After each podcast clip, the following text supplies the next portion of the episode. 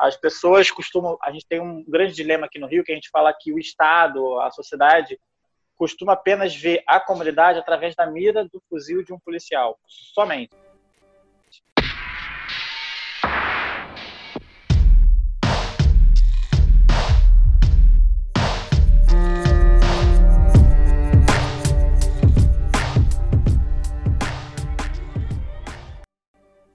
Impresso em folhas A4, nas mãos de um menino de 11 anos, surgia em 2005 o jornal Voz das Comunidades.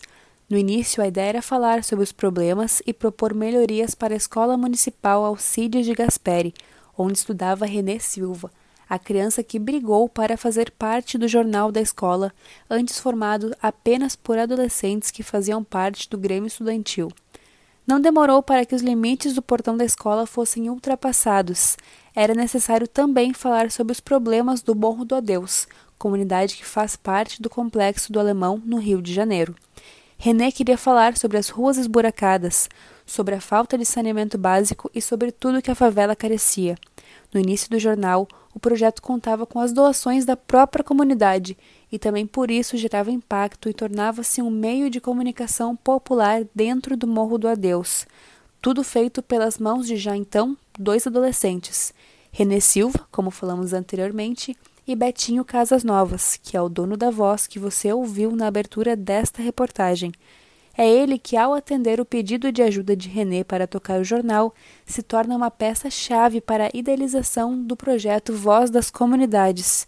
Em entrevista para o Projeto Comunica, conta sobre momentos marcantes da história do jornal.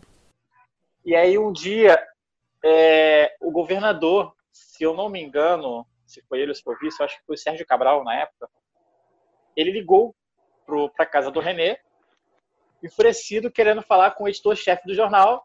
E aí a mãe do René, que atendeu o telefone, passou para o René, que era uma criança na época, tinha 15 anos é, passou para o René e o René, sou eu. Ele, não, eu quero falar com o editor-chefe, eu quero falar com seu pai. Ele, não, sou eu o editor-chefe. Então isso é bem marcante. Mas foi 2010 o ano que marcaria para sempre a história do projeto.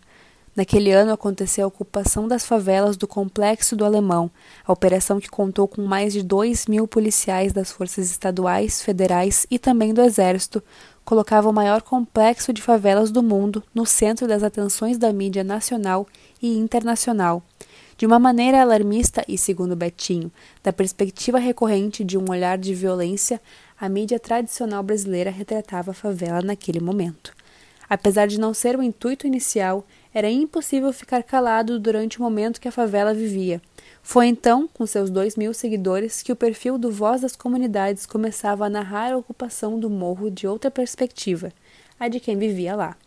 Então, cabia a nós, como como veículo de comunicação comunitária, noticiar o que acontecia de fato e de verdade na comunidade, né? E o René, ele, ele tomou uma proporção muito maior, porque o René começou a desmentir o, as falácias da grande mídia, né?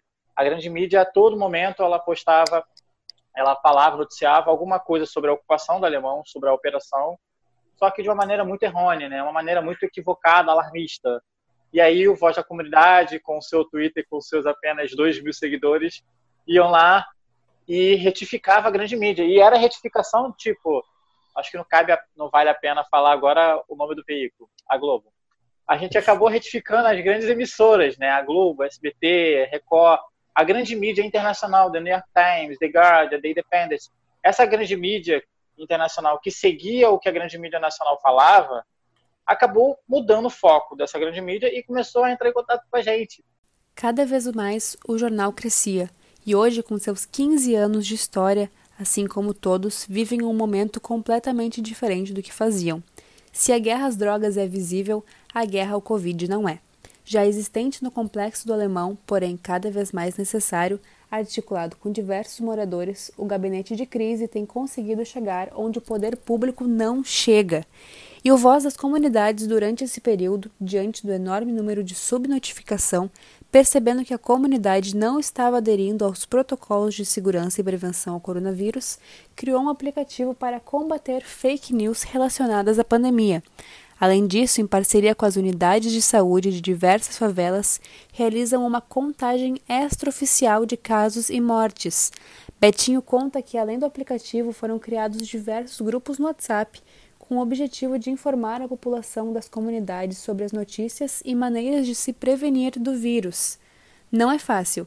A maior parte da população que vive nos morros tem que escolher entre ficar em casa para não se contaminar ou sair para casa e comprar comida. Por isso, a desinformação é um outro inimigo a ser combatido para além do vírus e da pandemia.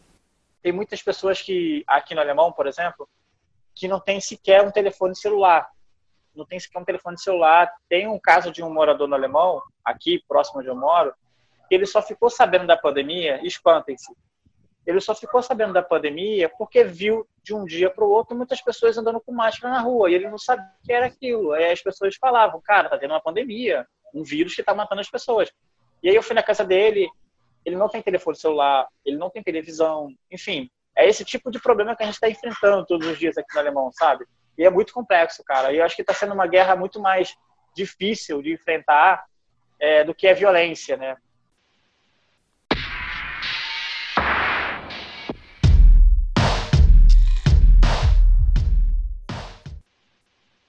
Eu sou Júlia Brasil e você escutou a primeira de uma série de reportagens sobre veículos de mídia alternativa durante a pandemia do novo coronavírus. Esta reportagem foi produzida pelos alunos de produção e edição em rádio jornalismo da Escola de Comunicação, Artes e Design da PUC-RS, Fernando Costa, Giovana Batista, Hector Lima e Leonardo Sonda, sob orientação dos professores Felipe Gamba e Tércio Sacol.